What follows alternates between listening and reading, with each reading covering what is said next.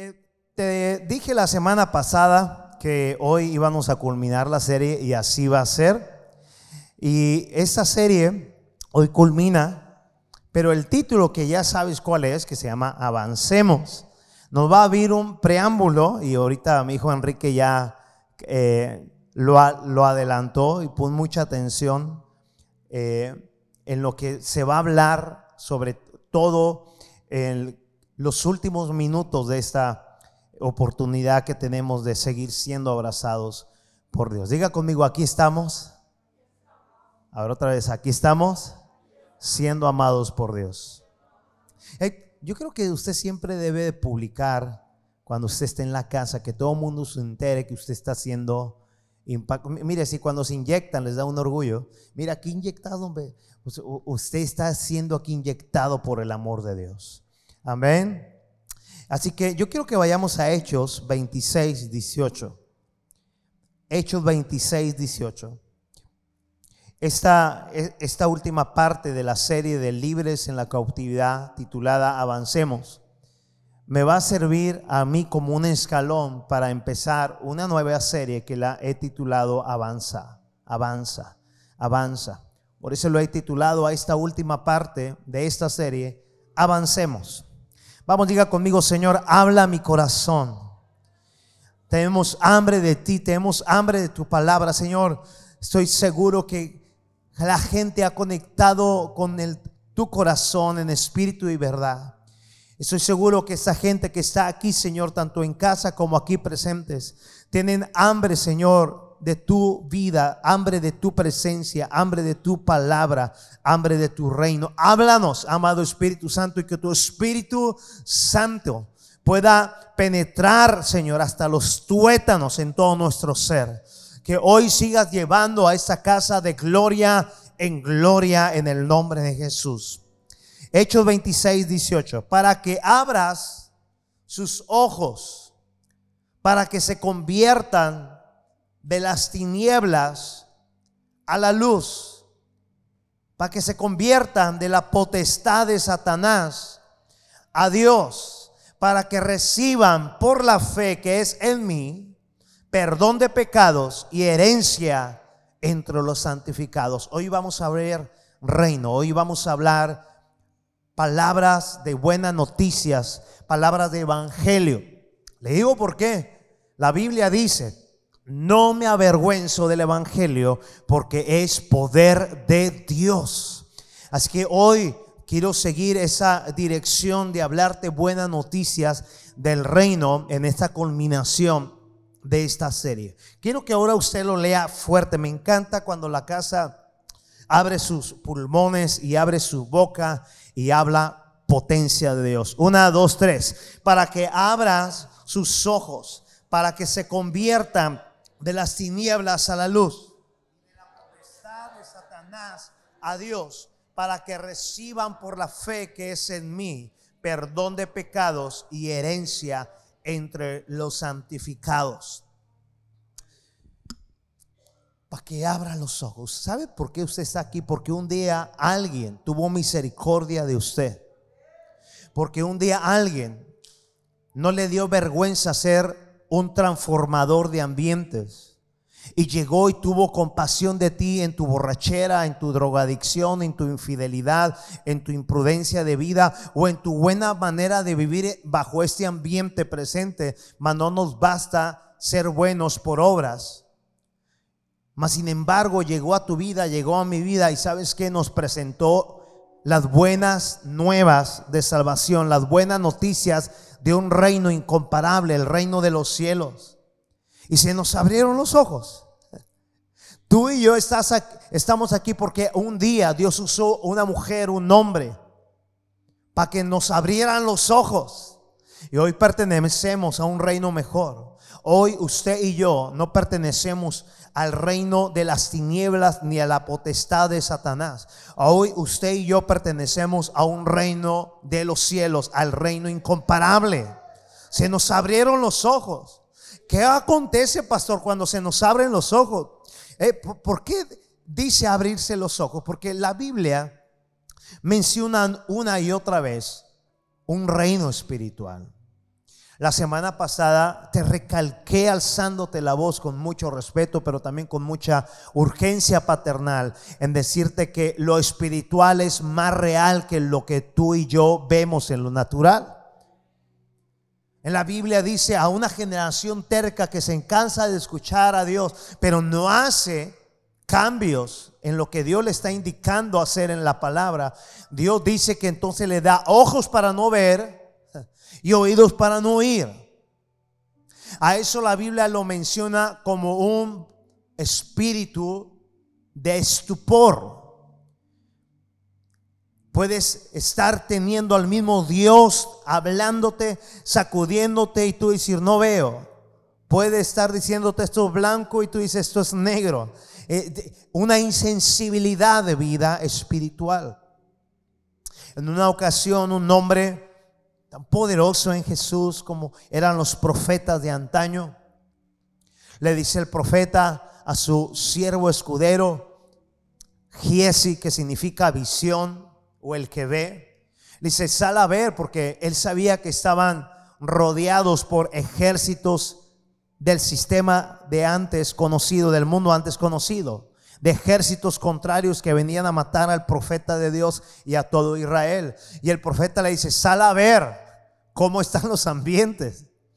Y me encanta la escuela de los procesos donde Dios nos mete. Sale Giesi y lo primero que ve son multitudes de enemigos. Y lo primero que hace es, ay, pobre de nosotros, ¿quién nos salvará de tan grandes multitudes de guerreros? Sale el profeta, lo abraza, ve de una manera tan deprimente y frustrada a Giesi, el que ve. Diga, el que ve. Me acordé de mi amigo Ezequiel. ¿Se acuerdan? Era amigo aquí de la casa, el doctor Ezequiel, y gran maestro en la fe, gran compañero. Estábamos juntos compartiendo un grupo de pastores en Querétaro. Él y yo éramos los conferencistas. Y, fuimos a cenar eh, ahí en Querétaro, a una área muy bonita, en donde estábamos. Y me dio mucha risa porque en el menú eran puros tacos ahí puros tacos, pero había, había un nombre de taco que decía, ¿qué me ves? Entonces el mesero dice, ¿qué le voy a servir a usted? ¿Qué me ves? Tráigame el que me ves. el que me ves. Esa empresa se vino aquí también a instalar muy cerquita de por aquí. Si quieren unos tacos del que me ves, por una módica ofrenda les puedo decir dónde queda. Cuando el profeta abraza y ve temblando al que ve. el profeta levanta sus ojos al cielo y le dice al Padre, abre los ojos de Giesi para que vea que lo que ve ahorita no es nada comparado con lo que nos rodea de tu fidelidad de cobertura. Que son más lo que hay con nosotros que los que vienen contra nosotros. Cuando se le abrieron los ojos, yo creo que se pueden haber cantado lo que cantaron al final. Ya no hay llanto, ya no hay más dolor. Conmigo estás. Ya no hay más tristeza, conmigo estás. Escúchame bien. Cuando la palabra de Dios dice para que abran sus ojos, y para que se conviertan, te habla de una transformación, esa palabra conversión, te habla de una metamorfosis, de un proceso que pasas de estar de un estado a otro. Pero aquí lo que me interesa es que dice que pasas de las tinieblas a la luz y de la potestad de Satanás a Dios. Escucha esto.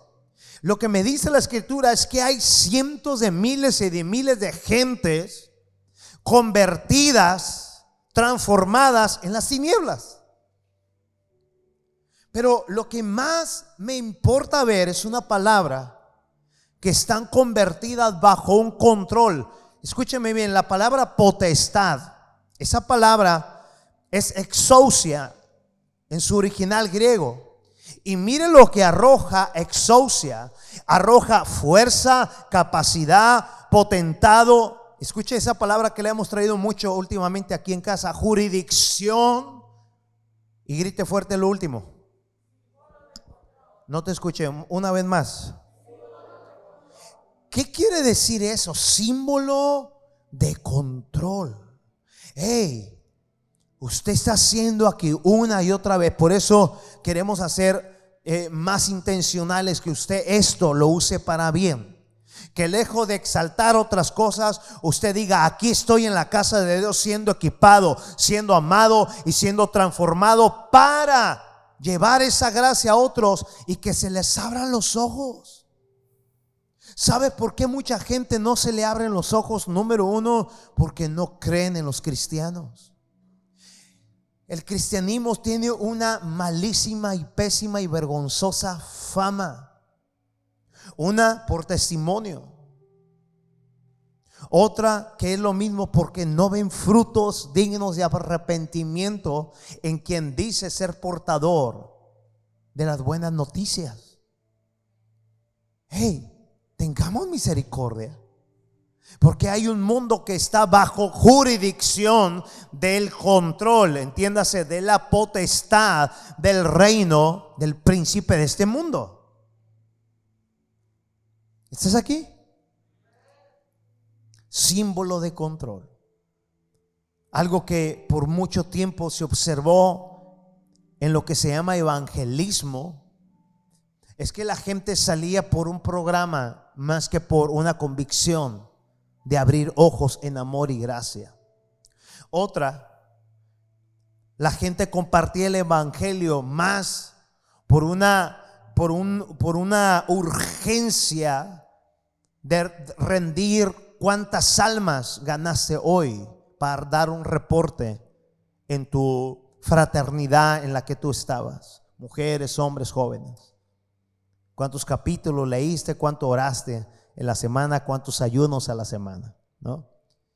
Y, sabes qué, salíamos y señalábamos más, es que si, si tú necesitas recibir a Cristo para esto, para esto, para esto, y una vez que lo recibes, necesitas venir a congregarte conmigo, si no, no eres salvo. No puedes irte a otra congregación, tienes que venirte acá. Pero tienes que dejar esto, tienes que dejar lo otro. Y sabes que la gente dice, no, gracias, no quiero tu reino, no quiero a tu Cristo. Eh, empezamos a poner primero las reglas y luego al reino.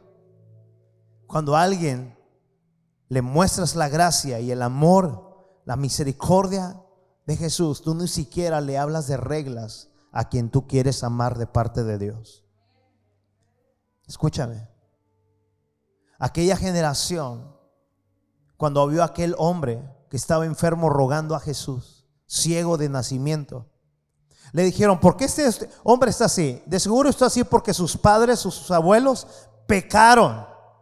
¿Ves? Ellos están más interesados en saber el pecado de tal persona de dónde venía que su enfermedad fuera libre de ella. Y mucha gente no quiere nada con los cristianos porque están asqueados de ellos. Porque primero le lanzan el juicio antes que la gracia. La gracia siempre va adelante, lo demás viene por añadidura. Para que lo sabras, diga, estamos aquí porque se nos abrieron los ojos. Diga, estoy aquí porque pertenezco a un reino mucho mejor pertenezco al reino de los cielos, pertenezco a la jurisdicción del amor del Padre. ¿Cuántos pueden dar honor y gloria a esa bienaventuranza de vida y de buenas noticias que alguien un día te compartió a ti, que alguien me compartió a mí?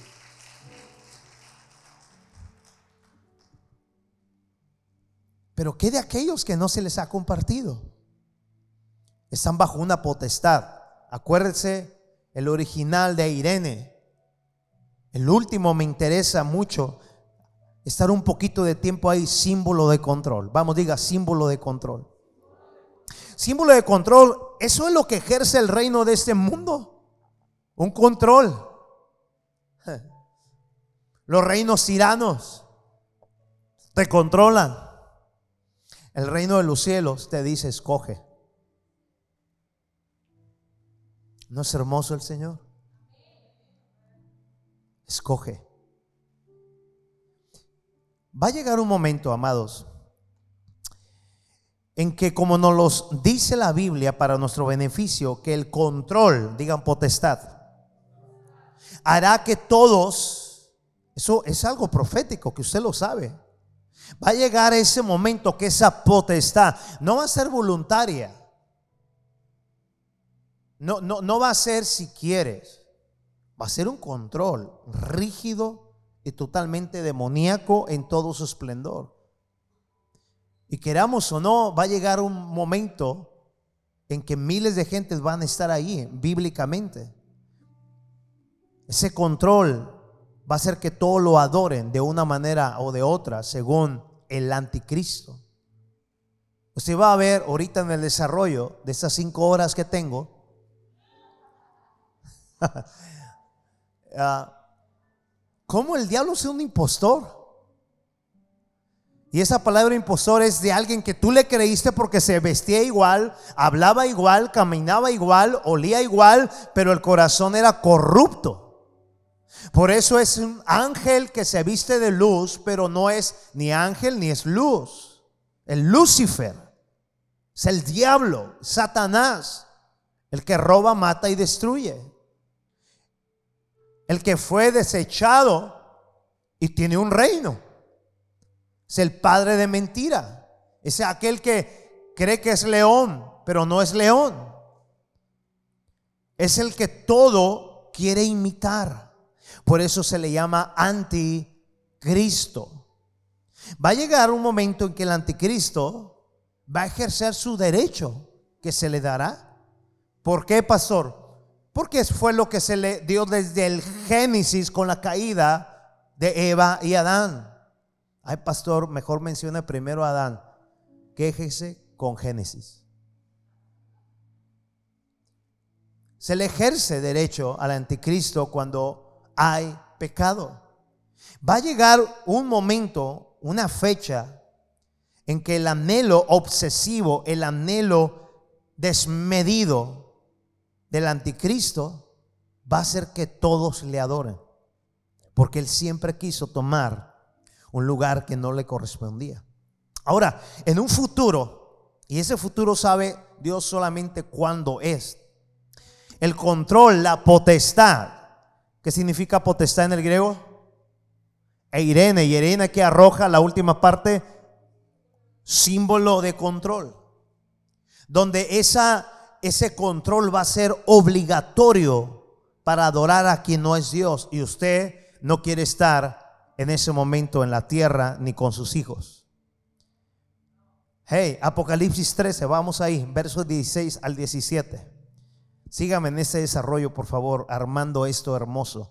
Además, exigió, ya no era voluntario, además exigió que a todos, y ponga atención aquí, papá, por favor, y mamá, pequeños y grandes pero es que los pequeñitos hermosos son del cielo, son del reino. Escúchame.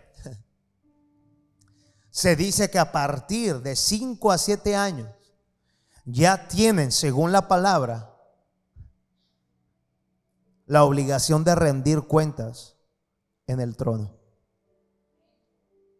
Es que mi pequeñito no quiere. Es que no traje a mi chiquito Kikín porque quiso quedarse con la tablet. ¿Y quién le enseñó la tabla? A mí me enseñaron un tablet, pero en la cabeza en mis tiempos.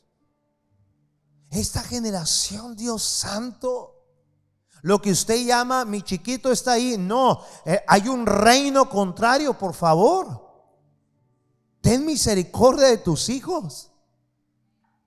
¿Estás aquí? Aquí va a haber un momento, amado. Y tú dices, no, a nuestra generación nos tocó. Pues abre los ojos. Esta generación tuya y mía ha experimentado cumplimientos proféticos nunca antes vistos antes en toda la historia. Esa palabra, para que les abra los ojos, está hablando los hechos. Y los hechos de la Biblia no paran. No hay, yo sé que Hechos trae 28 capítulos, pero en la Biblia sigue corriendo los hechos a través de tu historia y mi historia para que los, tú estás aquí. Cada momento que usted se congrega, usted está aquí para que usted sea un transformador y abra los ojos y tenga misericordia de la gente que está bajo la jurisdicción de un reino tirano, bajo un símbolo de control de un reino malvado que te ofrece vida eterna, pero totalmente en un lago de fuego. Además exigió que a todos, pequeños y grandes, vamos, diga, pequeños y grandes. Otra vez, pequeños y grandes, pobres y libres y esclavos se les pusiera una marca en la mano derecha o en la frente. ¿Para qué? Nadie podrá comprar ni vender nada sin tener esa marca que era el nombre de la bestia o bien el número que representa su nombre. Esto no puede ser más que a través de muchos conductos de la tecnología. No me voy a meter ahí. A mí me interesa predicarte las buenas noticias, mas sin embargo me encanta el balance de las buenas noticias. Para que te venga una buena noticia tienes que tener primero, antes, una acumulación de puras malas noticias que tú dices, ¿para dónde vamos? Dice el buque, ¿a dónde vamos a parar? Y esto y aquello. Hoy el mundo necesita gente que está sentado los domingos, que entra para adorar, pero tiene que entender que sale para servir. Vamos, diga, yo entro para adorar. ¿Qué involucra adorar? Los dos cantos lentos, uh, estás en pañales entonces. Adorar no son los dos cantos lentos. Adorar no es el toque suave de los instrumentos. Adorar no es bajar lentamente la voz y todos levanten sus manos con efecto de la tesorito. Eso no es adoración. Adoración es, escúchame, primero es rendición, es nuevo nacimiento. Hablando de nuestra vida lógica, es desde que tú te dispones en la noche. ¿Qué me voy a llevar mañana?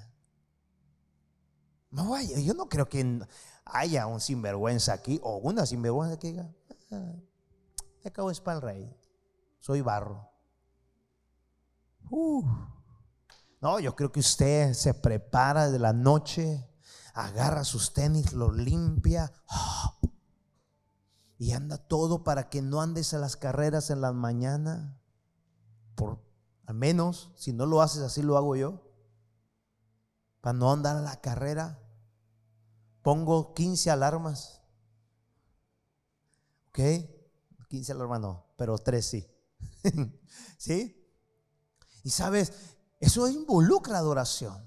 Involucra adoración también ser parte del servicio. Te toca servir, estás en un rol de ministerio. Tú estás aquí, eso es parte de la adoración. Estás aquí, te toca hermosear este lugar, tener todo en su lugar. Eso es adoración también.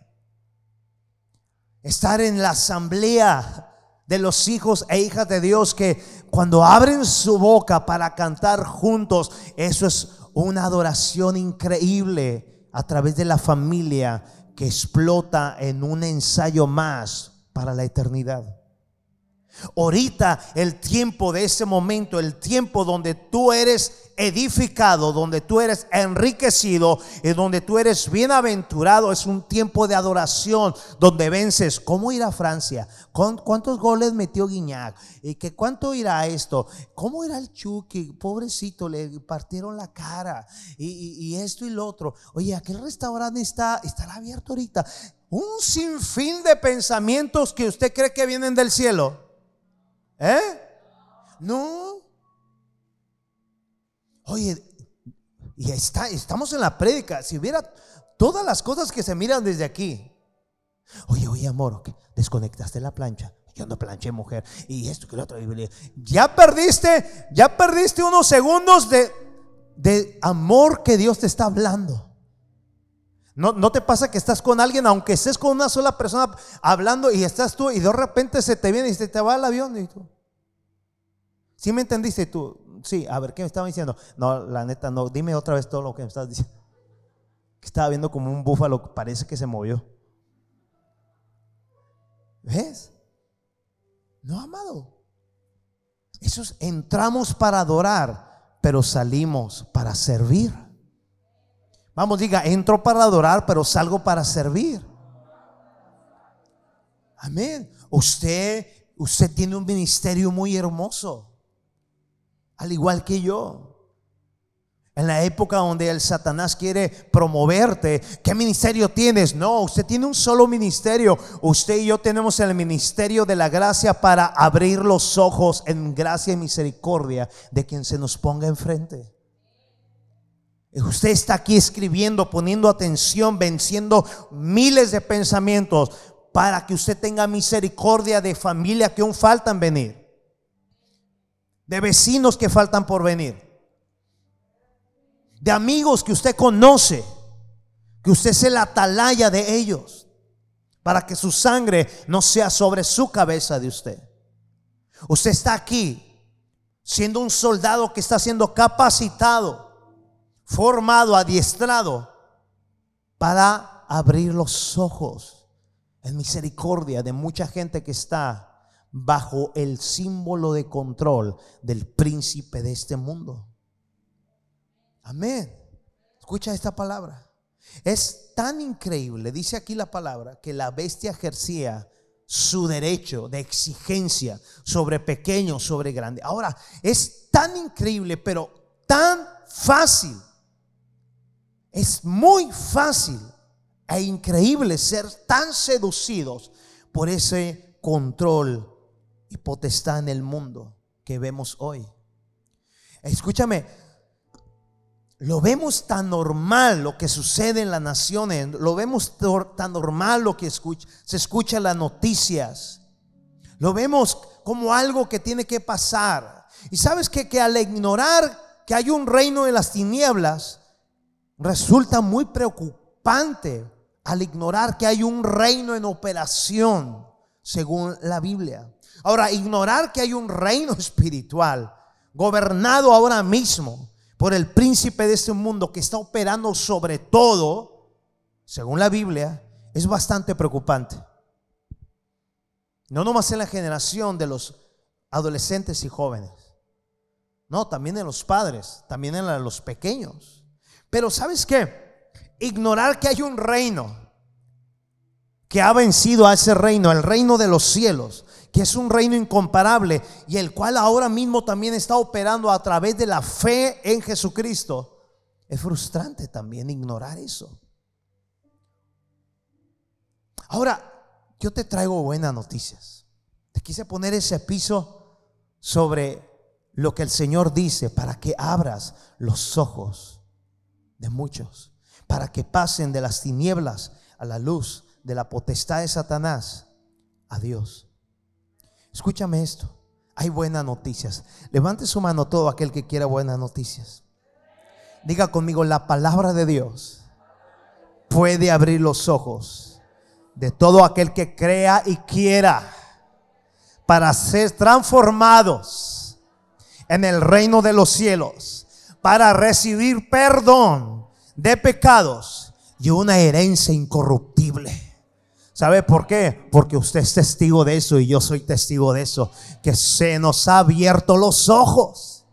Mira, vaya conmigo, por favor, a la palabra de Dios. Mm. Dios no quiere amada casa. Dios no quiere que nadie. Dios no quiere que ningún vecino, que ninguna familia esté bajo el control, bajo la potestad del príncipe de este mundo. Él no quiere que absolutamente nadie esté bajo la jurisdicción, la cual, por cierto, ejerce muy bien el príncipe de este mundo a través del pecado. Mas gracias sean dadas a Dios, amada iglesia, que Él mandó a su único Hijo llamado Jesucristo, el cual, escuché bien, son buenas noticias, no redimió de todos nuestros pecados. Y no solamente eso, nos hizo inocentes. escúchame bien, diga, Dios nos hizo a través de Jesús inocentes, nos hizo justos, nos hizo vencedores sobre todo lo que hay en el mundo con todos sus principados. Porque alguien un día te compartió la palabra. ¿A qué grado, pastor? Al grado que Romanos 8:30 en adelante dice, hey, Nada nos puede separar del reino de su amor. Ninguna aflicción o angustia o persecución, hambre, pestilencia, espada, prosperidad o escasez nos puede apartar ante todas esas cosas. Lo que está diciendo Pablo así directamente contra el príncipe de este mundo. Ninguna potestad tiene nada de nosotros. Ninguna potestad tiene derecho sobre nosotros. Amén. Ese es, es alguien que tiene identidad. Yo no sé cuántos de aquí pueden decir, Jesús me hizo libre, me hizo justo me hizo, me hizo inocente, me hizo suyo. Amén. Hey, nuestro Padre solamente anhela que usted y yo estemos bajo su perdón. Que estemos bajo su cobertura de amor, entiéndase, bajo su jurisdicción. Él solamente quiere que estemos bajo sus principios, los cuales nos liberan de la cautividad presente. Mire, primera de Juan 5, verso 4 al 5. Leo la nueva versión internacional porque todo el que ha nacido de Dios vence al mundo. ¿Cuántos nacidos de Dios hay acá? Esta es la victoria, segunda vez, que vence al mundo. Grítelo con orgullo, por favor. Nuestra fe. Escúchame bien, ¿quién es el que tercera vez vence al mundo sino el que cree que Jesús es el Hijo de Dios? ¿Cuántos creen que Jesucristo es el Hijo de Dios, que vino en forma de hombre, pero fue glorificado y dejó la tumba vacía para llenar tu fe, tu ser, espíritu, alma y cuerpo? Esta es nuestra fe, la que ha vencido al mundo. Todo aquel que es nacido de Dios. No es alguien que le guste la iglesia, no es alguien que diga, oye, está bien padre ese ambiente ahí con los varones. Mira, yo no había visto, yo no sabía que los varones jugaban billar y que el pastor tuviera como púlpito el billar y esto, aquello. Oh, las mujeres, mira, se la pasan bien buena onda. Escucha, mientras usted no se entregue a Jesús, mientras usted no se arrepienta de sus pecados y le diga a Jesús, Ahora entiendo que tú eres el único puente y la única fuente para darme vida eterna y no pasar ni yo ni mi familia por lo que viene en un futuro. Jesús es la causa de todo. Ahora escúchame, esta es nuestra fe que ha vencido al mundo. Todo aquel que es nacido de Dios lo vence. Esta es la victoria que vence al mundo nuestra fe. ¿Quién es el que vence al mundo sino el que cree que Jesús es el Hijo de Dios?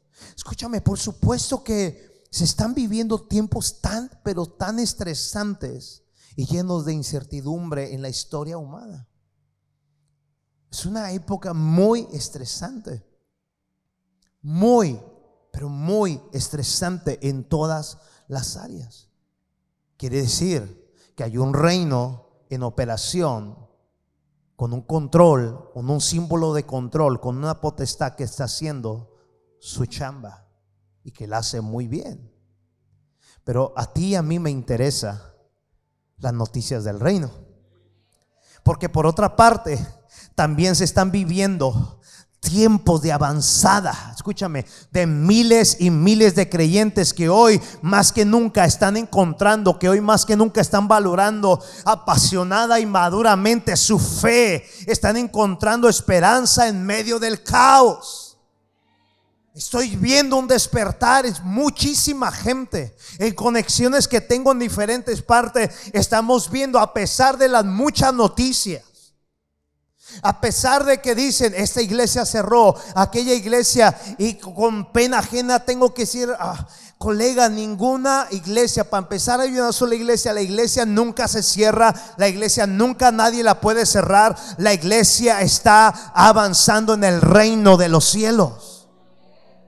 Oh, bueno, quise decir que congregaciones pararon, congregaciones cerraron, congregaciones están grafiteadas. Eh, eh, la gente que yo pensé que estaba firme, este, se fue, eh, ya va para dos años que no las vemos, etcétera. Hey, tranquilo. Jesús dice tranquilo. Así como hay un reino operando, yo puedo ver, escúchame, y no nomás digo en el espíritu, puedo ver en lo natural a un despertar de cientos de cientos de gentes, escúchame, que están encontrando, que están valorando apasionada y maduramente su fe y esperanza en medio del caos. Escúchame, hay un reino de los cielos en operación que no para, un reino que ofrece oportunidad y redención eterna. No nomás me gusta mencionar vida eterna, sino una redención eterna, porque el otro reino también ofrece vida eterna, pero llena de dolor. Mira, por favor, no solamente son palabras bonitas. Primera Juan capítulo 5, verso 19 al 20. Leo la versión palabra de Dios para todos. Dice, sabemos. A mí me encanta cuando usted lee con fuerza. Una, dos, tres. Sabemos que somos de Dios. ¿Usted sabe que es de Dios? ¿Lo sabes? ¿Eh? ¿Y lo de atrás? Diga, ¿lo saben? ¿Y lo de adelante? ¿Los de arriba? Los que están conectados.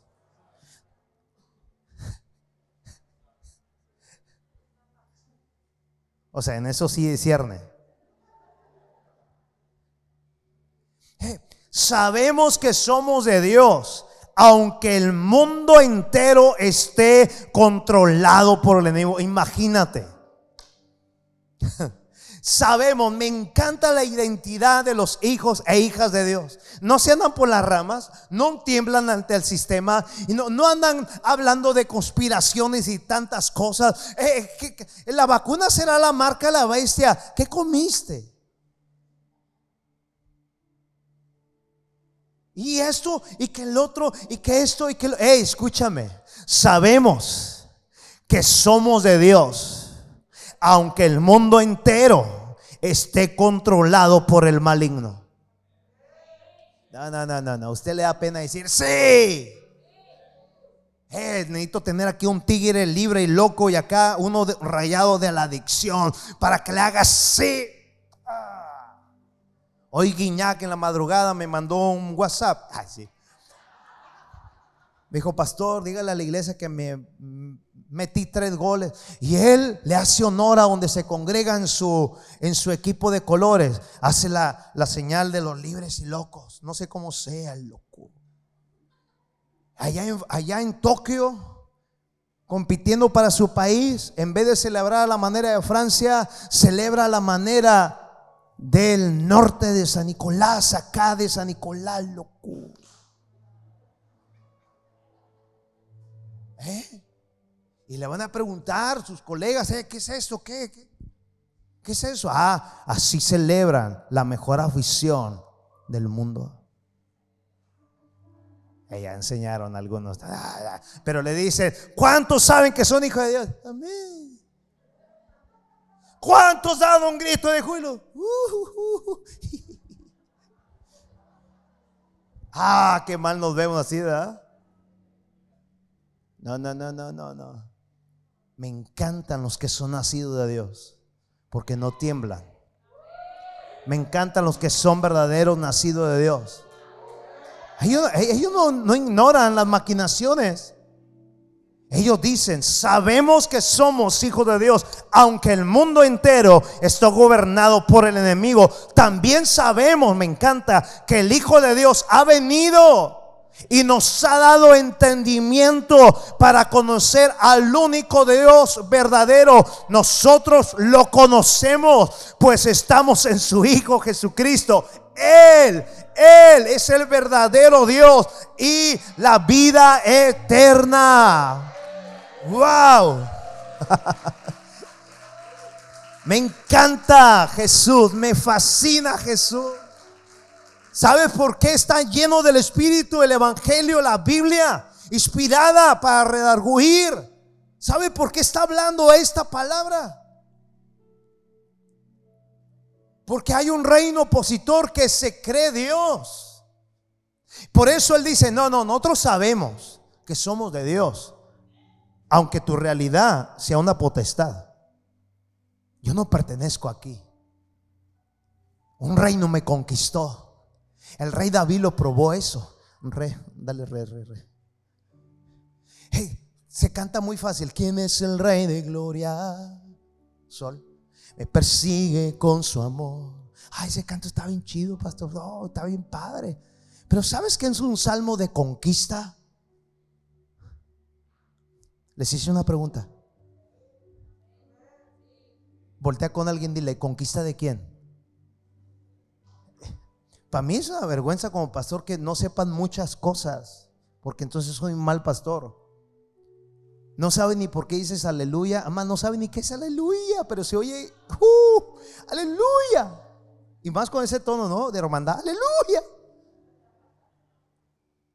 Un día pregúntale a alguien, ¿por qué levanta sus manos? Pues es que el cuate de ahí es bien gorroso. Levanta tus manos, levanta tus manos, levanta tus manos. Levanta. Oye, ¿por qué, ¿por qué dices tanto gloria a Dios?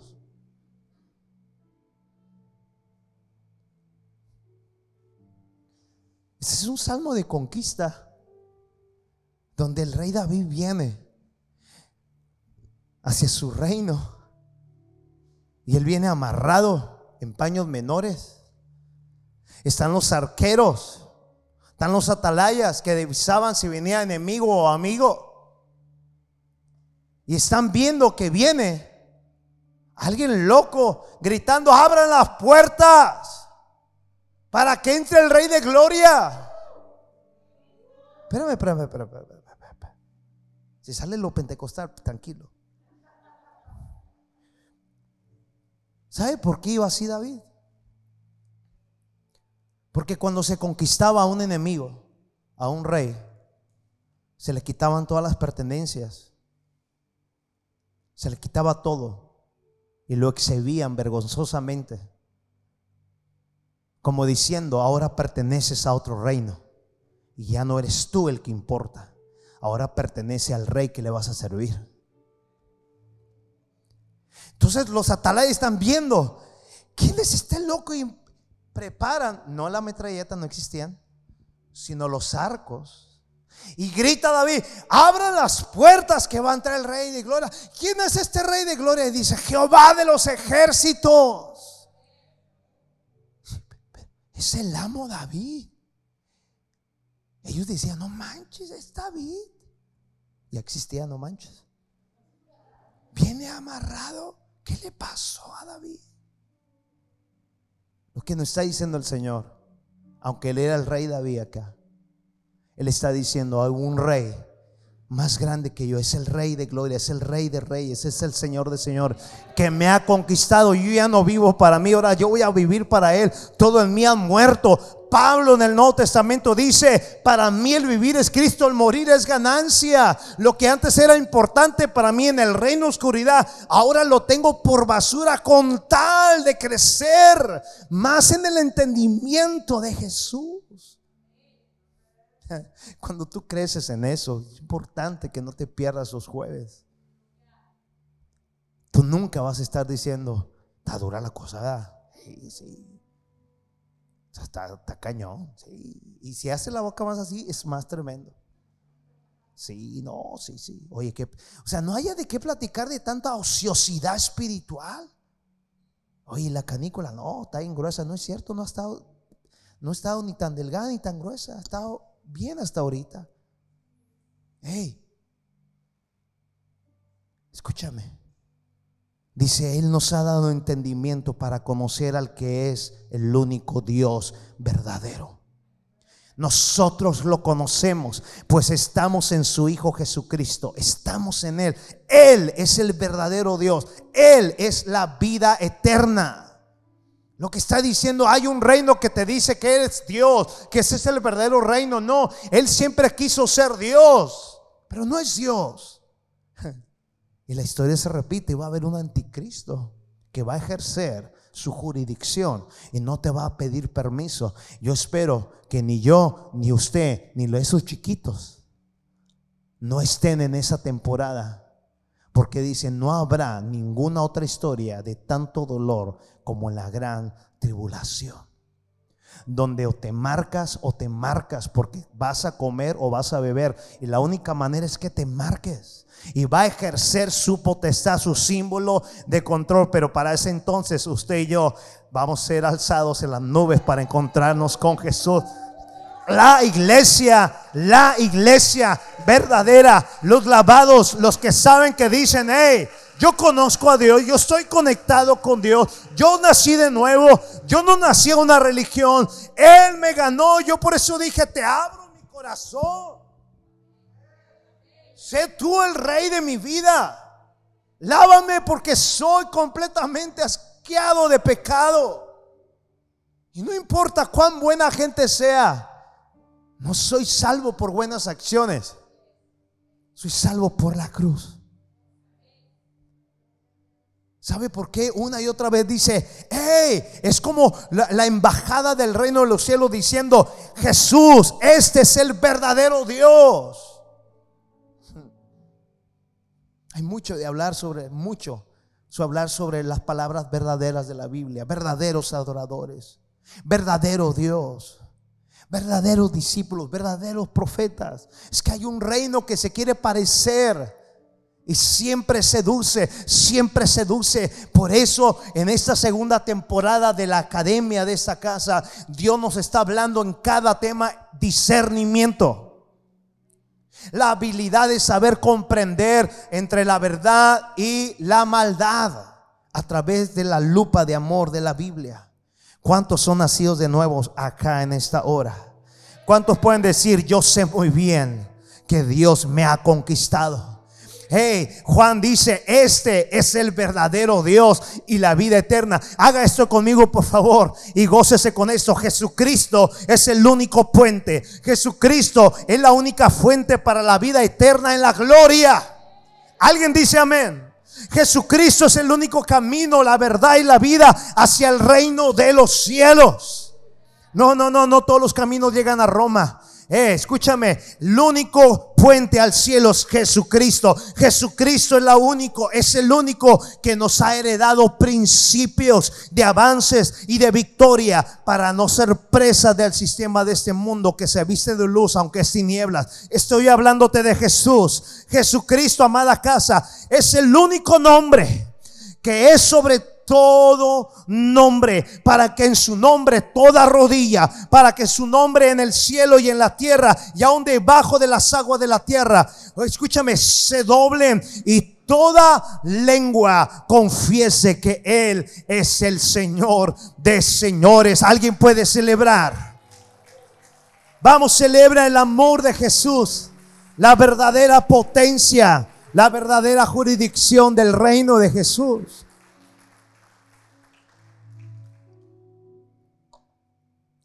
En el reino de las tinieblas o el reino de las tinieblas, solo piensa en la misión de su líder. Robar, matar, destruir. Robar identidad, matar identidad, destruir identidad. No hay manera de controlar si no destruyen primero la identidad.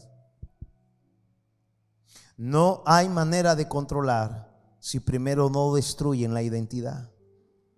Eso es lo que hace el enemigo, el reino de las tinieblas. Mientras que el reino de los cielos, escúchame, el único anhelo es que todos se vuelvan al único rey de reyes, al único señor de señores, Jesucristo. ¿Para qué, pastor? Para que todo aquel que crea en él jamás, escúchame, el rumbo que está tomando esta palabra, para que jamás todo aquel que descubre su principio de vida, estén con una desesperanza, sino que nunca dejen de avanzar, que siempre estén con una esperanza, que avancen en una fe que van redescubriendo diariamente en la herencia que se le ha sido otorgada. Grite conmigo, herencia otorgada.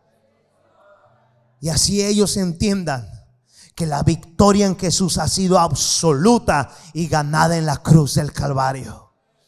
Usted y yo gozamos de una victoria absoluta y ganada en la cruz del Calvario. Herencia que descubrimos una y otra vez que se nos ha sido otorgada. En una ocasión, venga equipo alabanza por favor. En una ocasión, Jesús, antes de ir a la cruz, ¿por qué, porque quiero tener esta, esta, o ser intencional en lo que te quiero comunicar en este momento? Siempre que yo digo antes de la cruz, es que hubo un cambio en todo el ámbito espiritual y sobre todo de pactos. Antes de la cruz, el reino se estaba acercando, recuerde. Cuando Jesús resucita, el reino ya no se acercó, ahora el reino se te entregó. Por eso ya no pedimos el reino, ya, ya no cantamos el reino. Ahora el reino de los cielos te dice, a donde quiera que tú vayas, yo voy contigo. Por eso tú eres un transformador. A donde vas tú en la gracia. No vas con una maestría, pero vas con la bandera de la embajada de aquel que te cambió la vida. Jesús dice, yo no vine a los perfectos cuando Él sabe que no los hay. Yo no vine ni siquiera a los enfermos, que de ahí todos éramos. Yo vine a los enfermos, mejor dicho. Yo no vine a los sanos, no vine a los perfectos. Yo vine a los más vulnerables, a los más rechazados. Y aquí hay gente que nunca hubieran estado aquí si no se hubiesen topado en el fondo de vida, en el fondo de frustración. Y en el fondo quizá de un control, en el fondo de algo que te dolió y humilló tanto. Y que la única causa y la única fuente que puedes probar es, déjame me una temporada a ver qué hay ahí. Los Natanael se necesitan levantar porque son aquellos que dicen, ven y ve. Usted cuando salga de aquí debe salir para servir y decirle a la gente, ven y ve. Ustedes les espera algo, les espera un cierre hermoso ahorita. ¿eh? Te, te voy a adelantar algo. En el primer servicio dije lo siguiente. En ese punto de la prédica, cuando estoy aterrizando esto, el Señor me mostró no rostros, pero sí me, me mostró imparticiones que va a soltar en este cierre de esta serie. Avancemos. Fíjate bien, diga conmigo, la victoria ha sido absoluta y ganada en la cruz. En una ocasión Jesús, antes de ir a la cruz, antes de ser glorificado, antes de vencer la muerte, escucha bien, para entregarnos a su reino, él mencionó lo siguiente a sus discípulos. Acompáñame ahí a Juan 14, verso 27 al 30. Me fascina lo que habla. Léalo conmigo. La paz os dejo, mi paz os doy. Yo no se las doy como el mundo la da. No se turbe vuestro corazón, ni tengan miedo. No hablaré ya mucho con vosotros, porque viene el príncipe de este mundo. Y él nada tiene de mí. Te leo la nueva versión para que le entiendas un poco más. La paz les dejo. ¿Cuánto dicen gracias, Señor, por tu paz? Mi paz les doy. Yo no se las doy a ustedes como se las ofrece el otro reino. No se angustien. ¿Por qué les dice ni se acobarden? Porque estás en un reino, estás en una cautividad llamada mundo.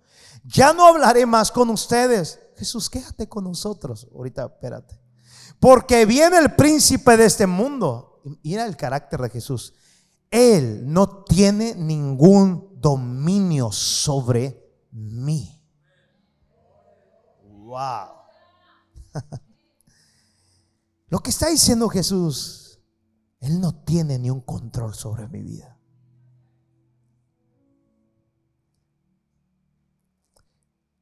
El diablo no llevó a Jesús a la cruz.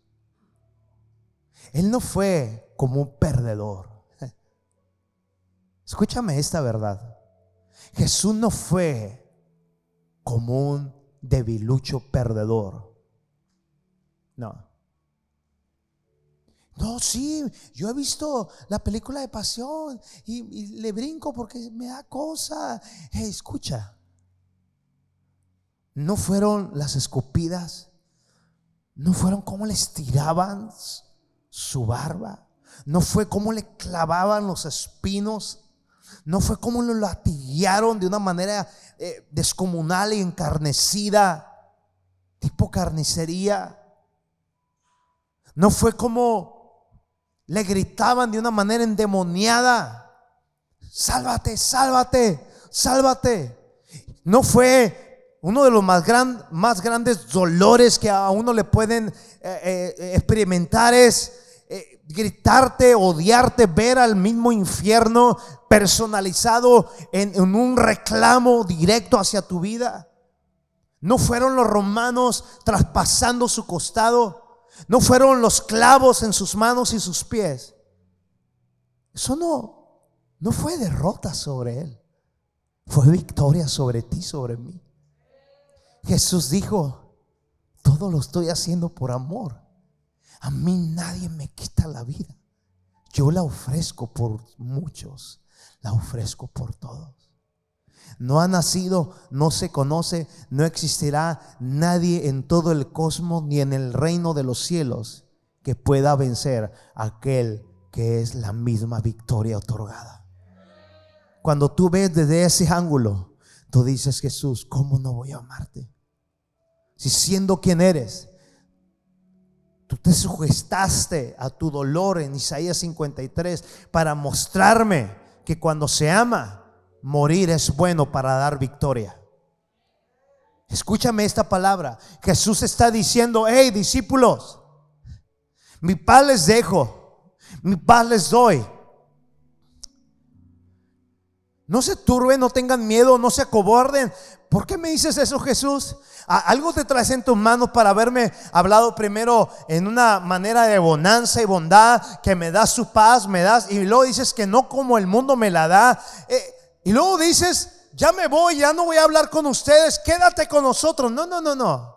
Jesús dice, ya me voy, porque ahora no te dejo solo.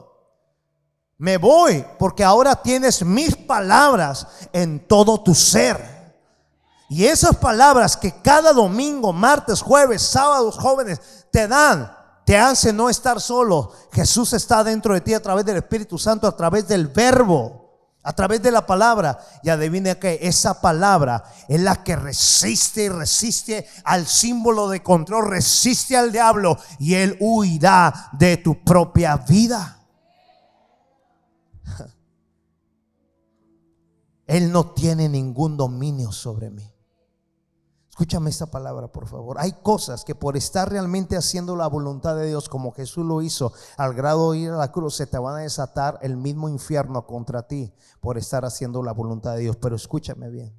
Nadie que realmente está haciendo la voluntad de Dios está bajo el control del príncipe de este mundo, aunque la tierra ruja. Nadie hombre, mujer, matrimonio, hijo o padres que estén haciendo la voluntad de Dios.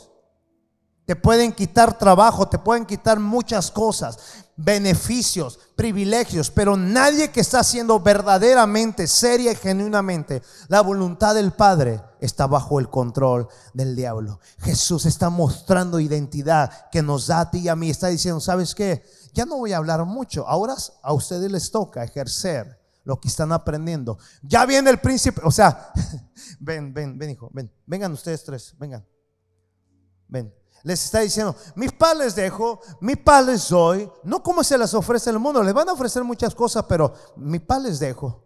No se turbe vuestro corazón ni tengan miedo. Ya me voy, porque ahí viene el príncipe de este mundo y se los dejo a ustedes. Pero el mundo y él no tienen nada sobre mí. Diga conmigo, ahora la espada la tengo yo para que el enemigo no tome ventaja sobre mí. Alguien dice amén. Alguien dice amén. Vamos, mueva su mano, diga conmigo. El príncipe de este mundo ya viene. Está ejerciendo control. Diga, pero no tiene ninguna autoridad sobre mi familia. Amén. La palabra paz que habla Jesús, la paz de Jesús, no es un saludo denominacional de una organización evangélica, paz de Cristo, la paz de Dios, hermano. No, no, no, no, no. Es lo que el Señor nos heredó a usted y a mí. Pero esa palabra paz en el original es eirene, que significa prosperidad. Diga paz, es prosperidad. Lo que está diciendo el Señor, hey, mi prosperidad les doy, mi prosperidad les dejo.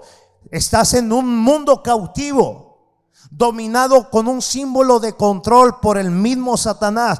Pero mis discípulos, pero mis hijos, yo les doy llaves de revelación, llaves de prosperidad para que ustedes sigan avanzando en medio de las tinieblas. Escúchame bien acá. Cristo no nos da prosperidad como el mundo la ofrece. Mira, las noticias del reino de este mundo hacen que masas y masas de gente se paralicen, dejen de avanzar en muchos sentidos, en su fe, en su gozo, en su alegría. Pero Dios hoy en ese cierre, y en ese cierre de esta quinta parte y última, a ti y a mí nos está taladrando. Hey, mi paz les dejé, mi prosperidad les di. Ya viene el príncipe de este mundo, pero él no tiene ningún derecho sobre ustedes. Voltea con alguien, dile, a ti te han dado llaves de prosperidad. Oh, por favor, emocionese un poquito, por favor. Hey, a ti te han dado llaves de prosperidad. No tienes excusa para no estar haciendo algo. Oh, qué cierre vamos a tener aquí. Qué importante es que avancemos en medio de un mundo tirano controlado. Qué importante. Recuerde, próxima serie es avanzar. Mateo 11, 12. Está delicioso. Está riquísimo, como un camarón enchipotlado. ¿Listo para leer Mateo 11, 12? Vamos, diga, yo tengo llaves de prosperidad, de paz, para avanzar a pesar de los enemigos. Yo, eh, eso, eh, después de que leamos, alguien tiene que leer, alguien tiene que gritar en un punto clave en esta, en esta palabra desde que Juan el Bautista comenzó a predicar hasta ahora. El reino de Dios avanza a pesar de sus enemigos. Solo la gente valiente y la gente decidida forman y logran formar parte de ese reino de vencedores. Yo no sé si están aquí o están en otra parte, pero yo tengo que hacer esta palabra.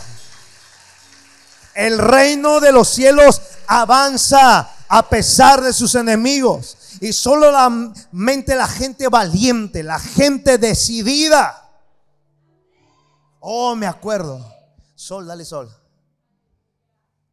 Dale re.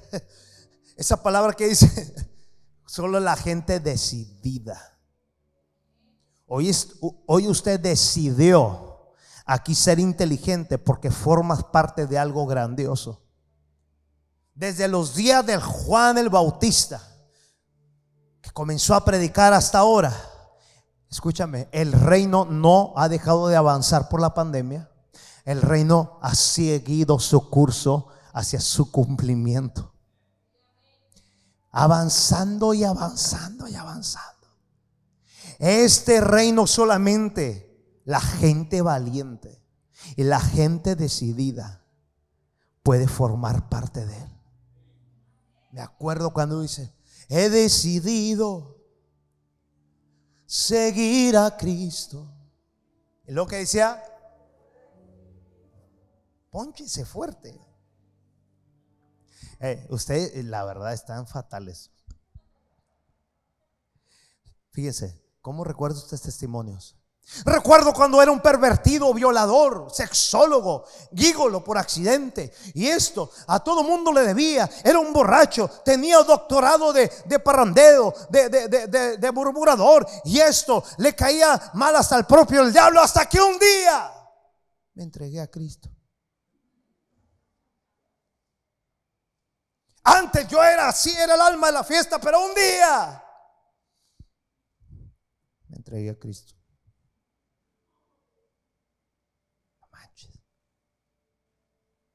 Solamente la gente valiente y decidida saben que el reino nunca ha parado, a pesar de sus enemigos. El reino de los cielos desde Juan el Bautista hasta el día de hoy no para de avanzar a pesar de sus enemigos, a pesar de la pandemia, a pesar de la economía. Escúchame, a pesar de una pandemia financiera, el reino de los cielos no ha dejado de girar, de renovarse una y otra vez, de actualizarse en tu fe y en mi fe. ¿Cuál es la gente valiente y decidida, pastor? Es aquella que ha abrazado el reino de los cielos de una manera responsable es aquella que a través de Jesucristo y a, través de la fe hace que su amor imparable penetre hasta lo más profundo, donde la lógica, donde las circunstancias jamás van a poder llegar y así mantenerse en una esperanza viva.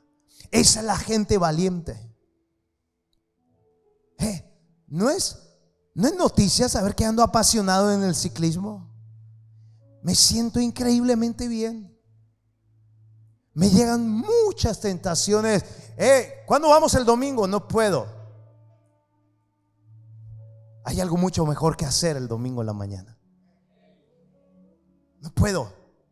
Pastor, me hablan de allá de la carretera un club que van 42 kilómetros cada martes, saliendo de La Rioja, para darle todo el curso a toda esa área hermosa de esas montañas.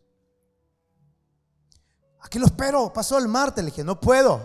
Usted nunca puede, pastor. Le dije, soy pastor y tengo una asignación increíble. Yo no sé, yo estoy decidido. Estoy muy decidido a decirte de frente que el reino de los cielos no ha parado a pesar de la pandemia, amada casa. Diga conmigo, Dios me está diciendo que avance. Vamos, voltea con alguien, dile, extiéndete, crece y avanza. Dios desea, por favor, dígale a alguien, vamos, vamos, dígale a alguien, Dios desea que avances en todas las áreas de tu vida. Avanza en todas las áreas de tu vida a pesar de todo lo que está aconteciendo en el mundo. Escúchame porque tienes que pescar esto en medio de un mundo que se viene cayendo a pedazos en muchas direcciones. Lo único que nos puede hacer avanzar y vivir más allá de todo es nuestra fe en Jesús. Hey, Dios quiere que la iglesia avance en aguas turbias, que avance en fuegos impetuosos. Ya hay un registro en el Antiguo Testamento y el Señor nos advirtió que hoy, en esos tiempos, cuando pase por las aguas, no te ahogarás. Cuando pases por el fuego, no te quemarás. La llama no va a arder, ti, no va a arder en ti y las aguas no te van a negar. Vamos, dígale a alguien, crece a pesar de todo. Alguien le tiene que levantar con esta palabra eh, profética sus manos, por favor. En plena temporada de pandemia, una pandemia financiera, el reino de los cielos quiere hacernos que avancemos en algunos de ustedes. Escúchame en alguno de ustedes, así yo lo discerní ayer por la noche, en alguno de ustedes se ha depositado una gracia, en alguno de ustedes se ha depositado una habilidad para hacer negocios jamás, que jamás estaban pronosticados, negocios que jamás estaban planeados ni mucho menos agendados, pero se te es dado gracia, se te es dado esa capacidad, se te es dado esa habilidad, ¿sabes para qué? Para que seas columna. Recibe esa gracia de Dios, seas quien seas. Amén, simplemente diga, yo lo tomo. Mira, Dios desea que progreses en esa área de finanzas en plena época de pandemia financiera. Él lo quiere. Él quiere que progreses en tus proyectos y sobre todo en tu comunión con Él, en tu amor con Él, en tu valor por la casa. Él lo desea. Es cierto, sí, se está avecinando una nueva ola de pestilencia y vendrán nuevas olas de nuevas pestilencias sobre todo el mundo. Pero escúchame, lo que me interesa decirte que también se está avecinando una nueva ola de mayor fe en el cuerpo de Cristo, una nueva ola de mayor entrega en el reino de los cielos. Aleluya. Uh. levanta tu mano. Negocios van a dar honra, negocios van a dar gloria de Dios. Gente va a decir, oye, tu negocio está siendo prosperado mientras otros están siendo totalmente con un control. Diga conmigo lo que Dios me está bautizando hoy. Va a dar honra al reino de los cielos. Diga conmigo, hay negocios. Diga, hay negocios que se me están otorgando porque gracia y bautismo y sabiduría se me es otorgada por la habilidad del reino de Dios en esta hora. ¿Alguien lo cree en esta hora? ¿Alguien lo cree en esta hora? Yo quiero terminar. Nuestra vida, amada casa, está destinada a ir avanzando en medio de esta cautividad, pero nuestra pasión por obedecer y honrar la palabra de Dios marcará diferencia en las peores crisis de la tierra si realmente estamos apasionados por obedecer la palabra. Nuestra seriedad, nuestra honestidad al reino que pertenecemos, a la fe que cargamos en Jesús para con Dios, va a ser fundamental para avanzar en medio de la cautividad. Póngase sobre sus pies, por favor.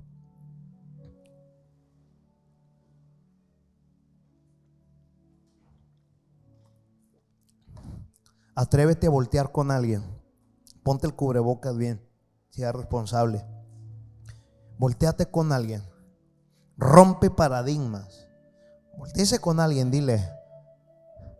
Sobre ti se han depositado proyectos que no imaginaste negocios que nunca pensaste porque te creías incapaz. Hay papeles que hoy se están moviendo a tu favor. Hay contratos que hoy se están moviendo a tu favor. Y te van a decir la gente, no creas, se están manipulando. Escúchame, Dios desea que avances en plena pandemia financiera. Tu negocio va a dar honra y gloria al reino que perteneces. Hay algo sobre tu vida que tú ni imaginabas porque te creías incapaz.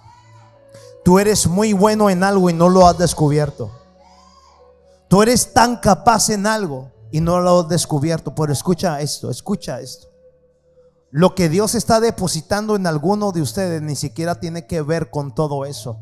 Tiene que ver con la gracia que se te es otorgada, con el bautismo que se te es otorgado en plena pandemia.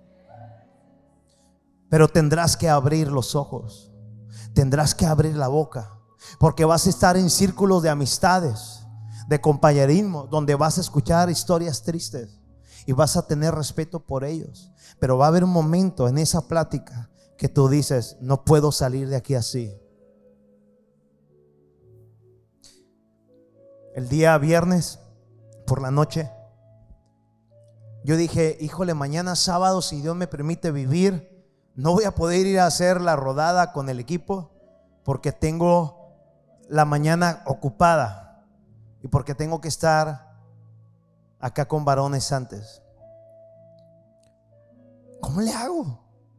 No me quiero quedar sin hacer ejercicio.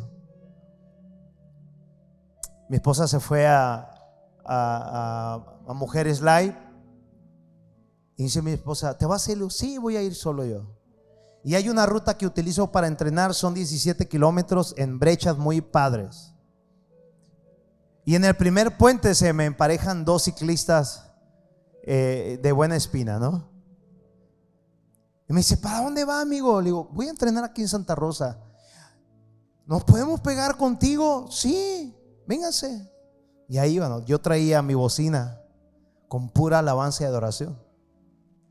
Órale, qué padre, es que andamos conociendo aquí esto, aquello, ¿no? Bienvenido. ¿Quieren hidratarse? Sí, tomen agua, están tomando. Oye, ¿no podemos darle 30 kilómetros? Sí. ¿Traen cámara, traen luces, traen todo? Sí. Ok, pues vámonos. ¿A dónde vamos? Vamos a la laguna de Suazua. Puro monte, puro monte, puro monte. Una luz. Una luz, eh, una, una luna increíble. Me da risa porque vi un, un, Facebook que decía, luna apocalíptica, y ahí están todos perdiendo el tiempo. Y yo también. Y, yo me paré con los camaradas nuevos, con esas nuevas almas para KDF. Dice, mira esa luna tan hermosa. Y cuando estamos en la laguna, pues ellos con su lenguaje y yo con mi lenguaje. Oh, está bien padre aquí, está hermoso, wow. Bueno, vamos para atrás, vamos a subir esa lomita y luego ya le damos todo para atrás, de noche, hermoso. Le digo, pero hay algo que siempre hacemos en el grupo. Ah, no, díganos, díganos. Vamos a orar. ¿Qué?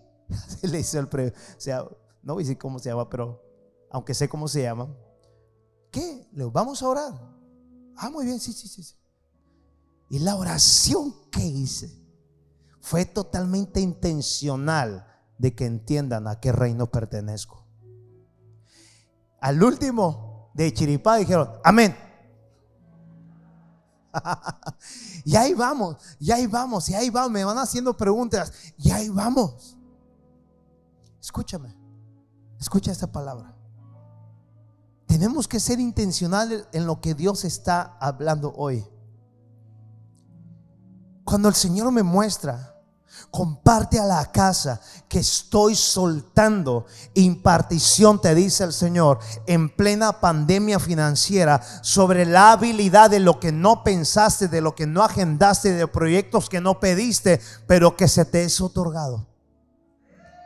Pero el ser serios con Dios, el ser íntegros con Dios, el ser honestos con Dios en nuestra fe, va a ser fundamental para marcar diferencia en esta temporada y las que vengan. ¿Estás aquí? Mira qué hermosa palabra y con esa terminamos, ministramos una canción hermosa que tiene que ver con esto. Pero mira lo que el Espíritu Santo nos habla. Proverbios 4, verso 4 al 15. Y ahí me sigues. Mi padre me enseñó. Toma en serio mis palabras Sigue mis mandatos y vivirás.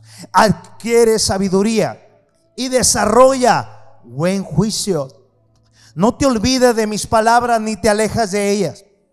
No te des, no des la espalda a la sabiduría, pues ella te protegerá.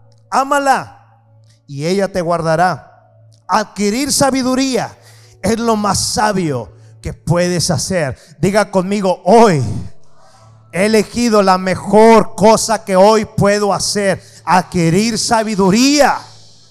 Amén. Voltea con alguien, dile cuando tú estás acá, es la mejor, es la mejor decisión que usted puede elegir.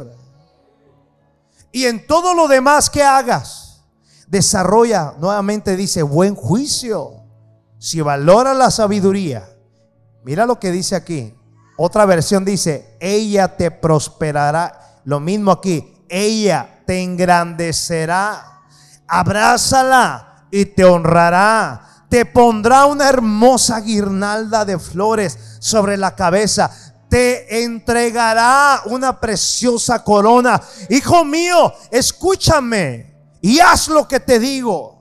Y tendrás una buena y una larga vida. Te enseñaré los caminos de la sabiduría y te guiaré por las sendas rectas. Cuando camines, escúchame bien, gózalo, no te detendrán. Vamos, diga conmigo, ahí viene el príncipe de este mundo, pero no tiene ningún control sobre mi vida, ningún control sobre mi familia. El Señor dice, te enseñaré los caminos de la sabiduría y te guiaré por sendas rectas. Otra vez, cuando camines, no te detendrán. Cuando corras, no tropezarás. Aférrate a mis instrucciones, no las dejes ir. Cuídalas bien porque son, son la clave de la vida. No hagas lo que hacen los perversos, ni sigas el camino de los malos. Escucha, ni se te ocurra. No tomes ese camino. Aléjate de él y mira lo que nos manda para la próxima serie. Aléjate de él y... Aléjate de él y... Voltea con alguien, dile, aléjate de él y... Sigue avanzando y mira lo que te marca. El camino de los justos es como la primera luz del amanecer que brilla cada vez más y más y más hasta que el día alcanza todo su esplendor. Dale la gloria a Jesús con todo tu corazón.